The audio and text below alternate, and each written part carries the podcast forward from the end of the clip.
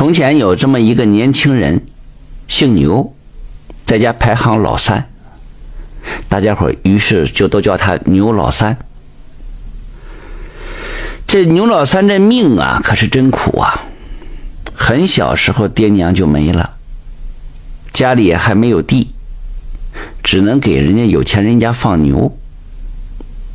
这一年年的，他只能是能勉强的填饱肚子。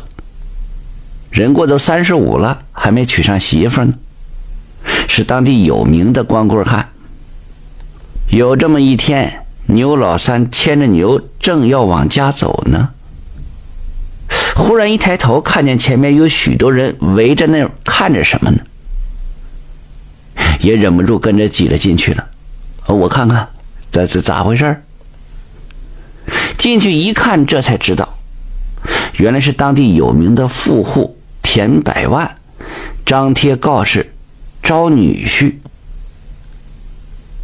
原来是这么回事这个田百万家呀，有一个女儿叫明秀，那模样那标致，美若天仙，自入读书习文，琴棋书画样样精通。被这田百万视为掌上明珠啊，对其是百依百顺呐，要啥给啥。偏巧有这么一天，明珠在后花园玩耍，正好看见一个家丁在院子里打枣。他好奇的捡起一个落下来的枣子，用力一扔，嗨，没想到还真就砸下一颗枣子来，引来众人拍手叫好。这明秀啊，就脱口而出：“旧枣打新枣，新枣落地旧枣笑。”可是想了好半天呢，这上联是有了，下联想不出来了，心中就甚是烦闷。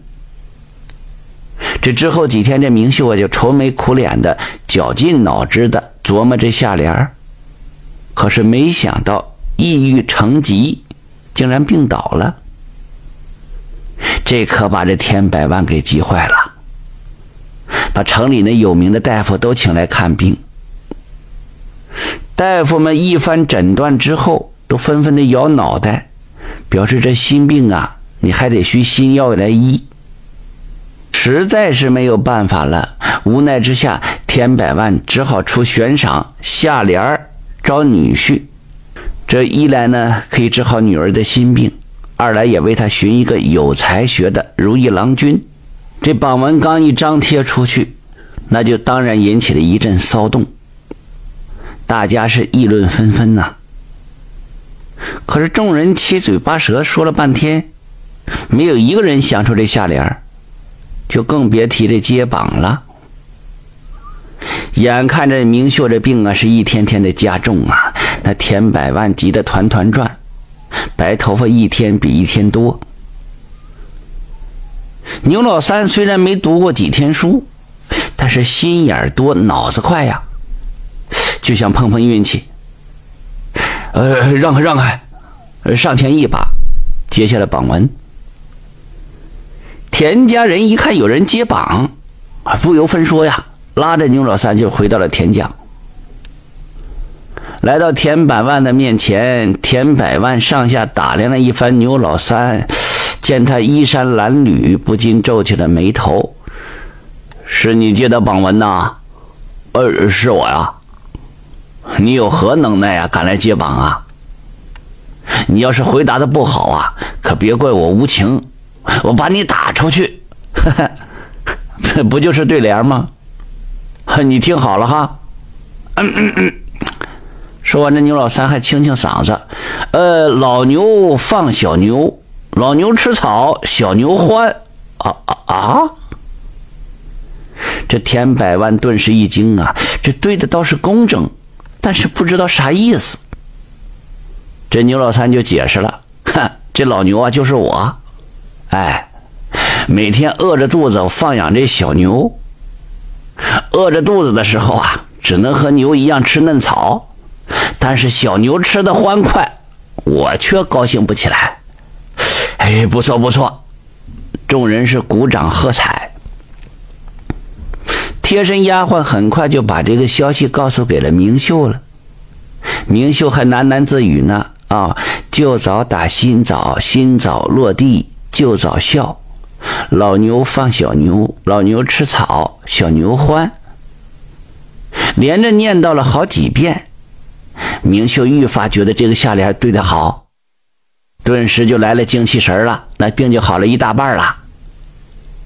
听说这对对联的就是一个放牛的光棍儿，当即又吟诗了：“只认妙脸不认人，放牛光棍儿妻不贤。”丫鬟很快就把这个事传给了田百万了。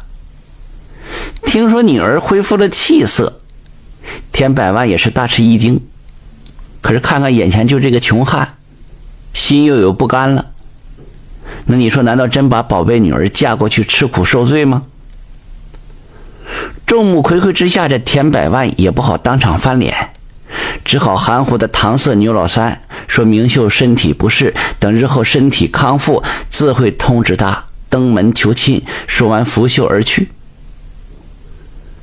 然后牛老三就回了家了，左等右等也不见田家人来报信。心里明白，这田家多半是赖账了。一来气之下，跑到衙门里告状，求县太爷为他做主。得知这来龙去脉，县太爷也是哭笑不得呀。